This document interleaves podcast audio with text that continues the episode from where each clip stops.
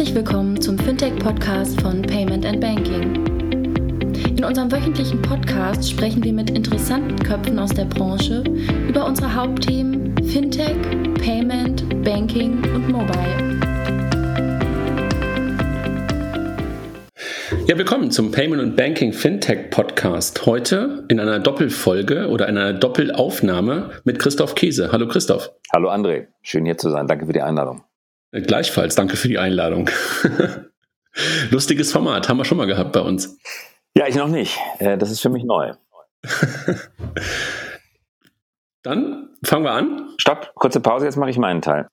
Hallo, hier ist der Hype Podcast mit Christoph Käse und ich begrüße ganz herzlich André Bajorath. Herzlich willkommen, André. Hallo Christoph, vielen Dank für die Einladung. André ist Experte für elektronisches Banking und ich freue mich, heute mit ihm über den Stand des elektronischen Bankings in Deutschland zu diskutieren. Toll, dass das klappt. Ja, sehr gerne. Freue ich mich drauf. Habe ich irgendwie ein bisschen Erfahrung mit. Sehr gut. Und du bist im Augenblick in Hamburg. Ich sitze in Pinneberg, ehrlich gesagt, in der Nähe von Hamburg, aber nicht ganz in Hamburg. Also da, wo man eigentlich als Hamburger nicht sein sollte, wie man als Hamburger immer sagt, in Pi. In Pi. Und wir haben uns über Zencast verabredet. Wir funken also Richtig. durch den Äther. Richtig. Du bist in Berlin? Ich bin in Berlin, ja. André, vielleicht von meiner Seite die erste Frage. Wie siehst du den Stand der Digitalisierung der deutschen Banken? Schwierige Frage, weil es ähm, darauf nicht eine Antwort gibt, sondern eigentlich, ähm, wie wahrscheinlich immer auf solche, auf solche Fragen, ähm, eher ein gemischtes, eine gemischte Antwort. Ähm, ich glaube, wir sind ähm, gar nicht so schlecht unterwegs, wie, wie, wie viele immer denken, dass wir irgendwo ganz, ganz weit zurück sind, ähm, sondern es gibt, glaube ich, ganz, ganz viele gute Beispiele dafür, wo deutsche Banken wirklich gute Sachen machen. Und gleichzeitig haben wir durch die sehr spezielle Situation mit ganz, ganz vielen Banken in Deutschland ähm, auch noch ganz viele Institute, die auf der Digitalisierung wirklich ganz weit hinten dran sind. Ähm, also insofern gemischte Antwort, ähm, nicht so schlecht, wie vielleicht viele glauben, ähm, aber bestimmt auch nicht die Vorrunner weltweit. Welches, welche Bank ist denn die beste? Wer, wer liegt am weitesten vorne? Also ich habe natürlich, ähm, ich bin ein bisschen biased auf der einen Seite, weil wir natürlich ähm, mit, mit, mit unserer Firma ähm, auch mit einigen Banken zusammenarbeiten. Deshalb habe ich ein paar Insights äh, in die eine oder andere Bank. Aber man muss ganz ehrlich sagen, ähm, dass eine deutsche Bank ähm, gar nicht so schlecht unterwegs ist. Jedenfalls in den Dingen, die uns als Endkunden ähm, betreffen, die wir sehen. Also in den Frontends, in den Apps, ähm, muss ich sagen, ist das, was die Deutsche Bank macht, ähm, wirklich relativ weit vorne. Auch im europäischen Beispiel dafür nennen. Äh, wenn man die Deutsche Bank-App benutzt, dann äh, bieten die ja beispielsweise seit einiger Zeit an, dass man aggregieren kann, alle seine Konten. Immer wenn ich diese App öffne, dauert es äh, lange, 10, 20, 30, manchmal äh, Sekunden, manchmal eine ganze Minute, bis alle Kontostände heruntergeladen sind. Das dauert, es dreht sich das Wartezeichen. Mhm. Richtig modern erscheint das auf den ersten Blick nicht. Das State of the Art. Nee, ich glaube, State of the Art ist das, was, ähm, was du an App siehst. Also, dass man sich wirklich ge getraut hat, sich von, also wenn du dir, Mobile App ist ja sozusagen das, was viele auch immer unter Digitalisierung als erstes bei der Bank so gesehen haben. Also die App als, als, als solches. Ähm, wenn du da guckst, was die Deutsche Bank dort gemacht hat in den letzten Jahren, dann hat man wirklich einen ähm, sehr, sehr starken Schritt gemacht, dass man halt sich getraut hat, Mobile First zu denken und nicht weiterhin daran festzuhalten, dass es dann früher als Online-Banking im Internet gesehen hat, klein zu schrumpfen. Das ist das Typische, was andere Banken sonst gerne machen, dass du halt das Browser-Banking, also das, was wir kennen aus dem Internetbrowser, klein zu schrumpfen. Und das ist wirklich gut gemacht. Woran ähm, erkennst du, dass das Mobile First ist? Naja, weil einfach die Technologie, die da drin steckt und ähm, das User-Interface, was da drin steckt, ähm, nicht einfach ein kleingeschrumpftes äh, Browser-Interface ist und ähm, die Gesten und das Verhalten der App selber ähm, sehr nativ ist und mobile first gedacht ist. Und ähm, das ist ähm, einfach etwas, wo ich sage, da macht eine Deutsche Bank wirklich einen guten Job. Und nicht nur die, also wir können auch weiter gucken, auch wenn das ein paar Österreicher sind, die das Ganze vorantreiben. Du bist ja selber durch Axel Springer auch ein bisschen in, in, in der der Nähe zu dem, zu ähm, Plug and Play. Mhm. Genau, N26 großartiger Job. Also was die Kollegen dort machen, also Valentin und, und, und Maximilian so als, als Gründer, Hammer. Also dass die das Thema so weit vorangetrieben haben und so viel ich würde mal fast schon sagen, Standards gesetzt haben, an denen sich jetzt gerade viele abarbeiten, ist einfach echt unglaublich. Und ähm, das ist halt auch aus Deutschland kommend. Und, ähm, Zum Beispiel, was, was, was, was sind die Standards, die Sie gesetzt haben bei N26? Ähm, also das, was ich dort einfach unglaublich gut finde, ist die Art, wie sie Services in ihre eigenen Dienste integrieren. Sie sagen sich halt, ähm, ich mache nicht alles auf den, ähm, im, im ersten Schritt selber, sondern ich suche mir halt Services, Partner, die möglicherweise schon ein bisschen weiter sind als ich selber an der bestimmten, an der einen oder anderen Stelle. Also ob es ein Weltsparen ist oder ob es ein Aux Money ist oder ob es ein Transferwise ist für internationalen Zahlungsverkehr, binden die in eine charmante und sehr gute Art und Weise in ihre eigene App ein, dass man nicht das Gefühl hat, man ist irgendwo fremd unterwegs und gleichzeitig hat man halt auf einen Schlag ganz, ganz viele neue Services gewonnen, ohne dass die Jungs einfach alles selber machen müssen. Und das ist einfach wirklich sehr, sehr gut gemacht. Und sie bieten viele Dienstleistungen auch im Sinne eines Plattformgedankens an. Also wenn Sie ähm, Girokredit geben oder Überziehungskredit geben, dann nehmen Sie das nicht unbedingt auf das eigene Buch, sondern Sie reichen es durch an andere Marktteilnehmer, sodass Sie Ihr eigenes Buch, Ihre eigene Bilanz klein halten können. Absolut, genau. Das ist ja etwas, ist ja auch dein Thema, was du, was du schon mehrfach in, in Büchern und in Vorträgen wahrscheinlich auch ähm, platziert hast. Der Plattformgedanke ist bei N26 super stark vertreten. Das meinte ich gerade auch damit. Also Services eingebunden, die nicht direkt von ihnen selber kommen, sondern wirklich dann in Teilen das Risiko, was du ja gerade schon beschrieben hast, ähm, auch beim Partner lässt, aber gleichzeitig der Service für den Kunden fühlt sich genauso gut an, wie sich ansonsten die N26 eigenen Dienste anfühlen. Sehr gut gemacht, absolut. Und kann man erkennen, dass diese Art des Denkens, diese Form des Angebots mittlerweile auch auf traditionelle Banken übergreift? Ja, total. Also äh, dieser ganze Kooperationsgedanke ähm, ist ja einer, der zwischen, ich sag mal, diesem Begriff Fintechs und ähm, Banken so ungefähr seit anderthalb bis zwei Jahren sehr stark vorangetrieben wird von beiden Seiten. Ähm, und das macht auch, äh, das macht ähm, Number 26 sehr gut vor, indem sie halt andere Fintechs einbinden. Das machen andere Banken aber genauso. Ähm, am Anfang ist es ja so, dass man auf diese Fintechs geguckt hat als Feinde, als Enemies und jetzt mittlerweile versucht man sie zu umarmen. Ähm, und ob das auch wieder die Deutsche Bank ist, ob das eine ING DIBA ist, ob das eine DKB ist, ob das die Sparkassen sind, die Volksbanken sind. Es gibt nahezu keine Bank mehr in Deutschland, die nicht irgendeine Kooperation mit einem Fintech hat. Äh, wobei man da als Fintech selber aufpassen muss, dass man da nicht einfach nur als Feigenblatt äh, benutzt wird, sondern dass es wirklich auch für beide Seiten einen großen Vorteil bringt. Als Feigenblatt oder als Feature. Das ist natürlich auch eine Gefahr für ähm, einen Fintech, dass es am Ende ähm, ein Detail einer großen Bank-App wird und gar keine eigene äh, Funktion mehr hat, gar keine eigene, gar kein eigenes Startup mehr ist. Siehst du die Gefahr auch? Ja, total. Also du hast natürlich ganz oft ähm, in einer Startup-Idee ähm, die Frage, ist es ein Produkt, ist es eine Firma oder ist es ein Feature? Also wir haben darüber auch kürzlich mal einen Bericht oder einen Artikel geschrieben.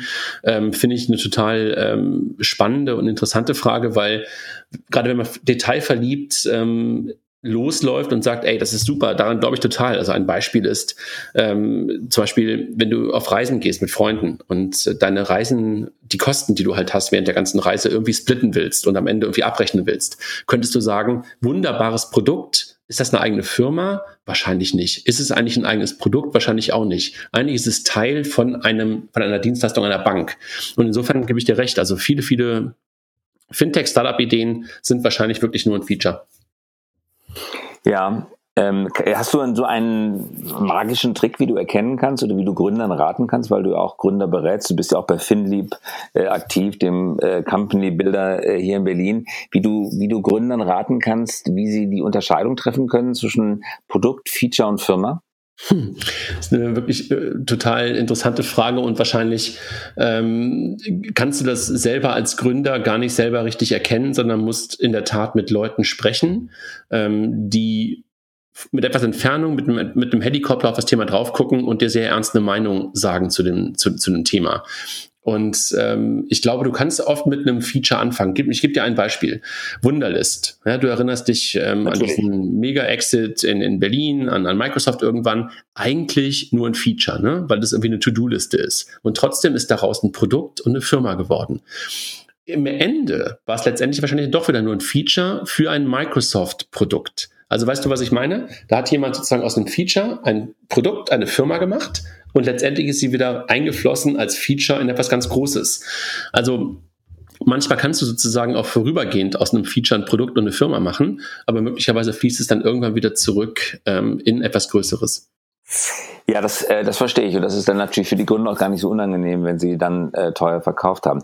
Äh, André, lass uns mal äh, auf das Thema äh, Technik kommen äh, und auf das äh, Thema, das ich immer wieder bei Banken höre, die darüber klagen, dass ihr altes Kernbetriebssystem, sie sprechen oft von Kernels, in äh, Programmiersprachen der 70er Jahre gesch äh, geschrieben ist. Fortran, Cobol, die kein Mensch mehr äh, wirklich beherrscht und die wenigen Experten, die es beherrschen, äh, die sind rar, äh, haben kaum Kapazität und äh, überdies auch noch enorm teuer. Und alles, was man an modernen Anwendungen draufsetzen möchte auf diese Kernbanksysteme, ist dann Middleware, ähm, die irgendwie versucht, das, was aus der modernen App-Welt kommt, zu übersetzen, das, was der alte Zentralcomputer, das alte System verstehen kann, wohingegen neue ähm, äh, Produkte wie N26 es eben von vornherein gleich richtig gebaut und programmiert haben. Da scheint doch im Augenblick ein richtiger Technikwettbewerb am Markt stattzufinden. Wer ist schneller? Die großen Deutsche Bank beispielsweise mit dem Umbau ihres Kernsystems oder äh, die N26 äh, dieser Welt, die äh, versuchen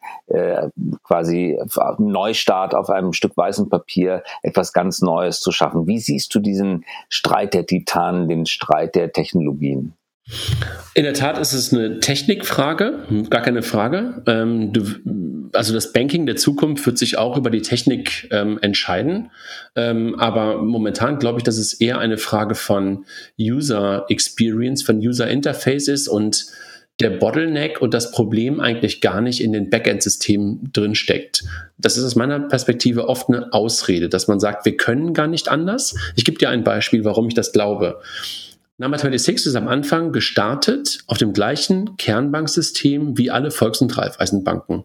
Fühlte sich Number 26 am Anfang an wie die App der Volks- und Raiffeisenbanken? Nicht wirklich. Wie haben Sie es geschafft? Indem sie halt genau das was gemacht haben, was du gerade beschrieben hast. Sie haben sich einen Layer dazwischen gesetzt, zwischen das alte Kernbanksystem und ihre Frontends, die sie flexibel haben das machen lassen, was sie eigentlich brauchten. Nämlich Push-Services da drauf zu machen, moderne Frontends da drauf zu bauen, aber halt die, ich sag mal, das, das, das, das ähm, Instabile des Kernbanksystems halt sozusagen rauszunehmen durch die, durch die Middleware und das haben sie halt auf eine hervorragende Art und Weise geschaffen. Und deshalb ist es aus meiner Perspektive sehr häufig eine Ausrede, dass man alles auf das, auf das Backend-System schiebt. Und gehen traditionelle Banken jetzt auch diesen Weg? Und sagen, ja, wenn es ja. wenn, egal ist, dann lass uns doch gleich beim Middleware bleiben, dann müssen wir uns gar nicht die Mühe machen, Cobol und Vorteil nochmal neu zu schreiben, nochmal noch mal wegzuwerfen. Ich glaube, wenn du, ich glaube, wenn du schlau bist, dann fängst du von oben an. Also dann, dann ähm, schichtest du sozusagen ab. Du fängst oben an und dann gehst du tiefer und tiefer und tiefer in die, äh, in die Systeme hinein ähm, und wirst dich von oben nach unten erneuern und teilweise auch in, ähm, in, in vertikalen erneuern. Also bestimmte Produkte, bestimmte Zweige aus dem Kernbanksystem bis von oben bis da unten rausschneiden und neu machen. Aber du wirst nicht auf einen Schlag das komplette Kernbanksystem wegwerfen und das neu einführen, sondern wirst es halt abschichten oder wie gesagt, also von oben nach unten oder seitlich abschichten und halt einzelne Bereiche rausnehmen. Das ist, glaube ich, der schlaue, die schlaue Art und Weise. Und warum hat dann die Deutsche Bank, dem Vernehmen nach sind es ja, wenn ich das richtig gehört habe, ungefähr 800 Programmierer oder sogar mehr, die in Eschborn bei Frankfurt sitzen und das Projekt soll ja angeblich eine Milliarde kosten, das Kernbanksystem der Deutschen Bank neu programmieren zu lassen. Braucht man das dann gar nicht oder, oder muss man es trotzdem unbedingt mal machen, weil irgendwann muss man es ja machen? Also ich glaube, das ist ähm, ehrlich gesagt gar nicht die Aussage gewesen, dass man sagt, ähm, die 800 Leute in Eschborn bauen das Kernbanksystem, sondern die 800 Leute in Eschborn, die ich in Teilen auch kenne, also nicht die 800, die bauen die digitale Zukunft der Deutschen Bank und ähm, dazu gehören auch in Teilen Bereiche des Kernbanksystems. Aber was die Kollegen eigentlich machen, ist sich darum zu kümmern, vernünftige User-Frontends zu bauen, vernünftige APIs zu bauen und so halt vernünftige Dienste, die wir Kunden halt äh, in der Nutzung ähm, ähm, sozusagen jeden Tag nutzen können. Und die 800 Leute sind nicht dafür da, das Kernmarktsystem auszutauschen. Bleiben wir bei, bei Nutzung, André. Nach wie vor bin ich gezwungen, im deutschen Bankensystem eine, ich glaube, 22-stellige IBAN einzugeben. Furchtbar kompliziert, kaum zu merken. Äh, eine historische Fehlentwicklung. Und bei PayPal kann ich das einfach mit ihr E-Mails, ähm, E-Mail-Adressen überweisen. Ich habe nie verstanden, wozu man die IBAN, die IBAN braucht, weil äh, doch äh, äh, E-Mail-Adressen per Definition ein eindeutig sind. Es gibt jede E-Mail-Adresse nur einmal auf der Welt und jeder, der eine neue Adresse anlegt, legt selber den größten Wert darauf, dass es die Adresse vorher nicht nochmal gab. Also es geht funktioniert ja offensichtlich bei PayPal. Trotzdem haben wir dieses unselige IBAN-System. Werden wir damit äh, alt werden oder äh, wird die technische Revolution darüber hinwegrollen und uns endlich eine vernünftige Technik geben? Das ist ja irgendwie ein total leichtes Thema eigentlich, die IBAN durch ein Elias zu ersetzen. Äh, warum das damals nicht gemacht wurde, als wir eigentlich was total Tolles bekommen haben europaweit, nämlich eine ein eindeutige Kontonummer in Verbindung mit einer Bankleitzahl. Also eigentlich ja großartig. Ne? Also mal kurz zurückgenommen. Davor hattest du eine Kontonummer und eine Bankleitzahl und es war nicht so einfach, in ganz Europa Zahlungen auszuführen. Mit einer IBAN kannst du wirklich mittlerweile in ganz Europa Zahlungen ausführen. Großartig. Das mit einer Allies ähm, sozusagen Symbolik oder mit, mit einer Allies-Technologie zu versehen, sollte eigentlich ein minimal kleiner Schritt sein. Man braucht ja doch eigentlich nur so einen DNS-Server, genau, ja, im genau. Internet. Also ich gebe ja auch ein ja. welt.de oder faz.net und muss mir nicht die IP-Nummer merken, aber dazwischen ist halt der äh, Domain Name Server, der das miteinander übersetzt. Genau. Warum, warum gibt es das nicht im Banksystem? Weil Banken momentan leider sehr häufig, wenn sie sich alle einig sein müssen, äh, dann doch nicht ganz so kundenspezifisch denken, sondern dann doch eher aus ihrer Bankenbrille denken. Das wird sich ändern. Das wird sich noch ändern und da bin ich ganz guter Dinge, äh, dass die eine oder andere äh, Bank dort Vorreiter sein wird. Aber weißt du, das musst du halt dann mit allen europäischen Banken auf einen Schlag machen. Und da sind sie sich manchmal nicht ganz so einig. Ein Bank Banker hat mir mal äh, erzählt, das würde regulativ gar nicht gehen. Es sei verboten, einen DNS-Server für IBAN-Nummern einzurichten. Stimmt das? Ich konnte mir das gar nicht vorstellen. Ja, habe ich noch nie gehört. Also ähm, auch das halte ich wie die Kernbanken, äh, die Kernbanken-Thematik eher für, für einen Mythos. Warum, André, zweite Frage zum Thema Usability. Warum ist auf so wenigen Rechnungen in Deutschland ein simpler QR-Code drauf, wo ich äh, einfach die Kamera drauf halte und schon sind alle Sachen, die ich äh, eingeben müsste, äh, erfasst? Bankleitzahl, also IBAN, äh, der Betrag, der Empfänger, der Zweck. Äh, warum machen das so wenige Rechnungsversender und zwingen äh, den Rest der Bevölkerung dazu, diese unseligen Nummern und Daten einzugeben? Ich glaube auch da wieder, weil sich die Banken nicht haben einigen können. Also das ist ein bisschen das, was ich vorhin beschrieben habe. Du hast in Deutschland ähm, halt leider immer noch mehrere tausend Banken und die sind sich halt immer nicht einig. Und wenn sie sich einig wären, könntest du das ganz schnell machen. Und äh, das Thema QR-Code auf Rechnungen, ich weiß nicht, wann wir das erste Mal darüber nachgedacht haben, wahrscheinlich vor 15 Jahren, ähm, ist einfach, ja, ich kann es dir ehrlich gesagt nicht, äh, nicht genau sagen, aber dafür haben sich ja mittlerweile dann wieder Fintechs äh, gegründet, wie ein Genie, ähm, die halt nicht auf den QR-Code setzen, sondern dir die Möglichkeit geben, die komplette Rechnung zu fotografieren und dann halt ähm, semantisch die ganzen Dinge erkennen und dir daraus eine Rechnung bzw. eine Überweisung erzeugen. Was viele Bank-Apps mittlerweile anbieten oder eingebunden genau. haben in die Apps. Genau. Genau, das, da bist du wieder beim Thema, ist es ein Feature, ist es ein Produkt oder ist es eine Firma? Ja, also eigentlich ist es ein Feature in einer Banken-App, trotzdem gibt es eine Firma, die den ganzen Service betreibt, nämlich Genie. Äh, ein Freund von mir, ein weiteres Thema Usability, fährt häufig nach China und schickt mir immer Videos vom Stand der Digitalisierung in China. Und jedes Mal, wenn ich Videos bekomme, äh, wundere ich mich, wie weit wir zurück sind. Und eins der Videos, das er schickte, war der Versuch, bei einem Früchtehändler am Straßenrand in Peking mit Bargeld, Remimbi, glaube ich, zu bezahlen. äh, ging nicht, weil der Namen nur WeChat. Der hielt seinen WeChat äh, QR-Code nach oben, man hielt das Handy drauf, bezahlt war, auch wenn es äh, umgerechnet nur zwei Euro waren, die da zu entrichten äh, waren. WeChat ist ein enormer Erfolg, gehört mit zu Tencent. Tencent eine der erfolgreichsten Börsengeschichten der letzten fünf bis zehn Jahre. Ein gerader Strich, der wie planwirtschaftlich gezogen mit dem Lineal nach oben äh, geht. Warum äh, gibt es solche Lösungen hier noch nicht? Warum hat es äh, sich in ähm, Messaging-Systemen in Westeuropa, USA nicht durchgesetzt, dass da eine Payment-Funktion eingebaut ist, wie bei WeChat? Wir haben ja auch begonnen als Messaging. Äh, wa warum, warum können wir das noch nicht? In den USA kannst du das ja schon. Also PayPal ist ja genauso entstanden. Also eigentlich war PayPal ja am Anfang der Messaging-Service ähm, auf dem Palm. Also wenn du dich erinnerst, die ersten, die ersten äh, Funktionen von, äh, von PayPal waren halt auf deinem Palm-Pilot. Äh, ähm, du, du wirst ihn auch noch kennen, so alt sind wir beide. Mhm. Ähm, Geld von links nach rechts zu schicken ja, und per E-Mail. Das war sozusagen die erste PayPal-Funktion. Und Venmo, auch eine Tochter von, von PayPal, ermöglicht es äh, in den USA auch Geld von links nach rechts zu schicken ähm, und sind mittlerweile ähm, ja fast schon im, gibt es einen amerikanischen Duden, ich bin mir nicht ganz sicher, jedenfalls als Verb aufgenommen, weil du wenn musst dir Geld. Also in den USA gibt es das auch. Warum ist es in Deutschland bisher nicht angekommen, in Europa bisher noch nicht angekommen? Ich glaube, ähm, weil es einfach auch hier wieder zu zersplittert ist. Also du hast hier wiederum keinen, der das so stark besetzt hat. Also wenn das jemand besetzen könnte, wäre es ein WhatsApp oder wäre es halt ein Facebook Messenger? Äh, weil du, du hast keinen lokalen Messenger, der sehr gut, der so gut ist, das Ganze zu machen. Ähm, und die ganzen Peer-to-Peer-Payment-Lösungen, die im Laufe der letzten Jahre von einigen Fintechs gebaut worden sind, haben halt nicht den viralen Effekt wie halt ein normaler Messenger, weil nur zum Geld senden installierst du dir halt keine App oder nur in seltenen Fällen. Also müssten es halt ein äh, WhatsApp und, ähm, und, und, und, und möglicherweise ein Facebook Messenger machen. Warum beschäftigen die sich in Europa nicht mit ja, dem genau. Thema Warum machen wir das Zahlungsverkehr?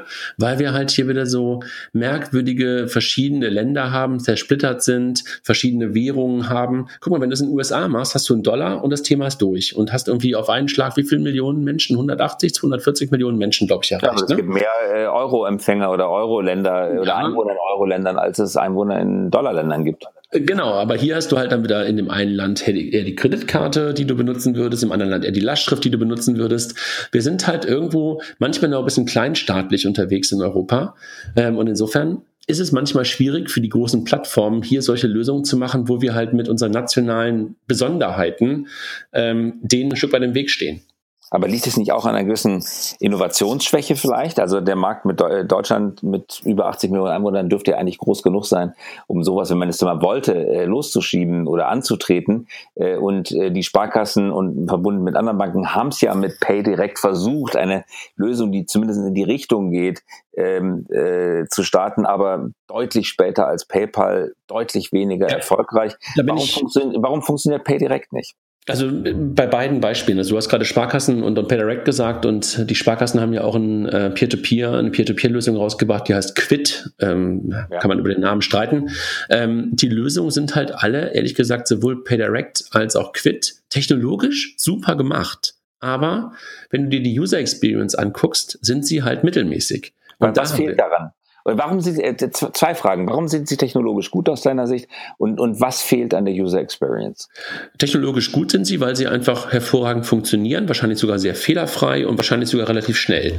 Ähm, aber man guckt halt da wieder aus der deutschen Perspektive darauf, dass es funktioniert, dass es am sichersten ist ähm, und es fühlt sich halt dann oft nicht so richtig gut an. Ich meine, guck auf dein iPhone drauf oder wahrscheinlich hast du ein iPhone und kein Android. Ähm, wie viele deutsche oder europäische Apps hast du auf der Startseite? Und das liegt nicht daran, Gute weil Frage. du. Weil du weil, ich gucke gerade nach. Ähm, glaube keine. Ja, also vielleicht Spotify, wenn du das europäisch siehst, ne? Ja. Ähm, aber ansonsten sind da wahrscheinlich nur, und Deutsche Bahn vielleicht noch, sind da ansonsten nur amerikanische Apps drauf. Und woran, woran liegt das? Weil die halt einen anderen Anspruch an User Experience und an Exzellenz haben. Und wir in Europa, in Deutschland haben einen hohen Anspruch an Funktionalität aber nicht an Exzellenz in der User Experience. Und das ist einer der Gründe aus meiner Perspektive, die dazu führen, dass solche Innovationen dann doch nicht so richtig abgehen. Mhm. Kann man das lernen? Können wir das aufholen? Wir sind doch eigentlich ein Land, ähm, in dem User Experience immer auch schon mal wichtig war. Die deutschen Autos wären weltweit nicht so erfolgreich, wenn sie nicht so eine gute Benutzeroberfläche hätten. Ähm, wir, wir sind ja in der Lage, Maschinen zu bauen, die irgendwie das Publikum oder die Anwender zumindest begeistern, mitreißen oder zumindest die Bedienung ermöglichen. Warum können wir das nicht bei Software? Also ich meine, Design können mit Sicherheit auch. Also du bist wahrscheinlich auch ein Fan von Braun und von, von, von einigen anderen Produkten. Und die Apple-Produkte sind ja sehr nah an diesen alten deutschen Produkten dran oder an, an, an vom, vom gleichen Designer. Ähm, ich glaube, in der digitalen Welt haben wir es bisher nicht verstanden. Also ähm, wahrscheinlich musstest du auch schon mal SAP benutzen. SAP ist mhm. der einzige deutsche, ähm, europäische Weltkonzern, Software-Weltkonzern. Haben die eine gute User Experience? Nicht wirklich. Kann man es lernen? Bestimmt. Müssten wir das in unsere Köpfe mehr reinbekommen? Ja. Ist das momentan ein Anspruch, den wir definieren, wenn wir neue Dienste bauen? Wahrscheinlich zu wenig.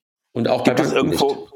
Gibt es irgendwo in Deutschland eine, eine Zelle des Widerstands gegen diese fehlende Usability? Gibt es eine Hochschule, eine Universität, ein Cluster an Kreativen, die sagen, wir wollen das ändern? So es ja auch in anderen kreativen Branchen, denken wir an Film, denken wir an Trickfilm, Cluster in Deutschland gab, die gesagt haben, das können wir nicht Hollywood überlassen, das machen wir alleine. Äh, das können wir genauso, wie die das machen. Gibt es sowas für Usability? Habe ich bisher ehrlich gesagt noch nicht wirklich so richtig gesehen. Ähm, Dann müsste man es gründen. Eigentlich müsste man es gründen, ja. Eigentlich müsste man wirklich eine Hochschule gründen und ja, eine Hochschule für Anspruch. Eine Hochschule für Anspruch und Bedienbarkeit, das nehmen wir uns vor. André, vielleicht eine abschließende Frage in deine Richtung. Was würdest du, wenn du der Kaiser von Deutschland wärst und ein einziges Regierungsziel hättest nun mal angenommen, nämlich Deutschland in der digitalen Finanzwelt nach ganz weit vorne zu bringen? Was würdest du machen? Was würdest du befehlen, anordnen, per Gesetz beschließen? Ich glaube, ich würde per Gesetz beschließen, dass wir nur noch fünf Banken haben ähm, und aus dieser heterogenen Truppe an zweieinhalbtausend Banken rauskommen, weil sich dann fünf Banken wirklich exzellent um uns Kunden kümmern können. Welches wären die fünf Banken? Ist mir eigentlich egal. Wenn sie einen Anspruch haben, können es, ähm, äh, würde ich keinen Namen nennen. Aber würdest du vorschlagen, dass die öffentlichen Banken äh, zusammengelegt werden, sodass es eine Sparkasse gibt und nicht mehr 400 Sparkassen? Ich glaube ehrlich gesagt, ähm, das macht Sinn, weil das ähm, föderale System, was wir bei, ähm, bei Sparkassen haben und äh, was wir auch bei Volksbanken haben, steht, glaube ich, auch dem Anspruch, über den wir gerade gesprochen haben und dem Exzellenzanspruch, über den wir gerade gesprochen haben und auch der immer stärkeren Digitalisierung dieser ganzen Bankdienstleistungen sehr stark im Weg. Was du da halt hast, ist halt basisdemokratische Entscheidungen, die nicht unbedingt zur Exzellenz führen. Und damit haben wir eine Zersplitterung, die dem Fortschritt im Wege steht. Schon, ja, total. Also auch wenn jetzt gerade unsere neue GroKo ja gesagt hat, äh, wir halten an Sparkassen und Volksbanken feste. Ich glaube, das ist auch nicht schlecht, also Sparkassen und Volksbanken zu haben, aber ich glaube, du brauchst nicht 400 und 1100. André Bajorat war das hier im High Podcast. Ich danke dir, André, dass du dabei warst, dass du so offenherzig, ehrlich und ähm, äh, interessant und interessiert gesprochen hast. Danke fürs Dabeisein. Dankeschön, Christoph. Hat Spaß gemacht. Und wir hören uns wieder in der kommenden Woche. Tschüss. Tschüss.